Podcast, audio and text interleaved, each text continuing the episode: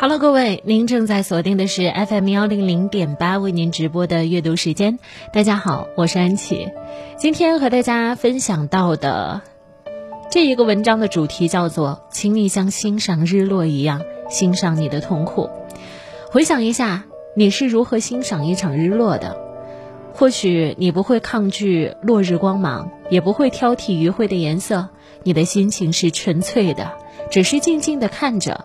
偶尔会发出“哇哦”这样的感叹，这就是日落模式拥抱你的痛苦。同样是经历痛苦，不同的态度和处理方法会导致截然不同的后果。因为真正重要的绝对不是痛苦的本身，而是对于痛苦的态度和解释。TED 演讲者斯蒂芬·海斯曾经分享过人们应对痛苦的两种模式。第一个叫做解决问题的模式，就是用逃避、拒绝、封闭、压制的方法，试图快速解决痛苦。比方说，你失恋了，你会强迫自己删掉和那个人有关的所有的回忆，压制对于对方的一切想念。这种模式会把你置于我和痛苦起码解决一个的尴尬状态。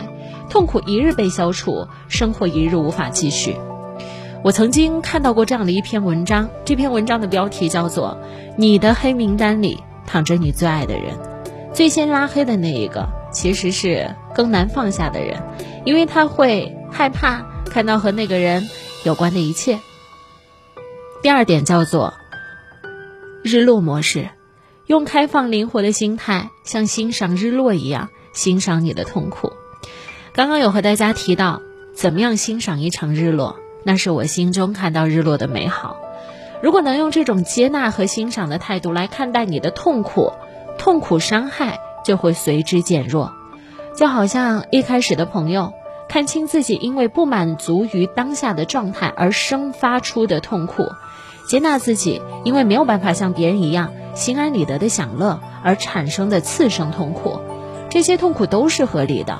欣赏他们，有助于挖掘更深层次的意义。少有人走的路这本书当中说，知识确定什么是正确的，意义确定什么是有价值的。对于痛苦的回避和对抗，是对于它意义的全盘否定。只有允许自己在痛苦里待一会儿，才可以从当中汲取应该有的能量。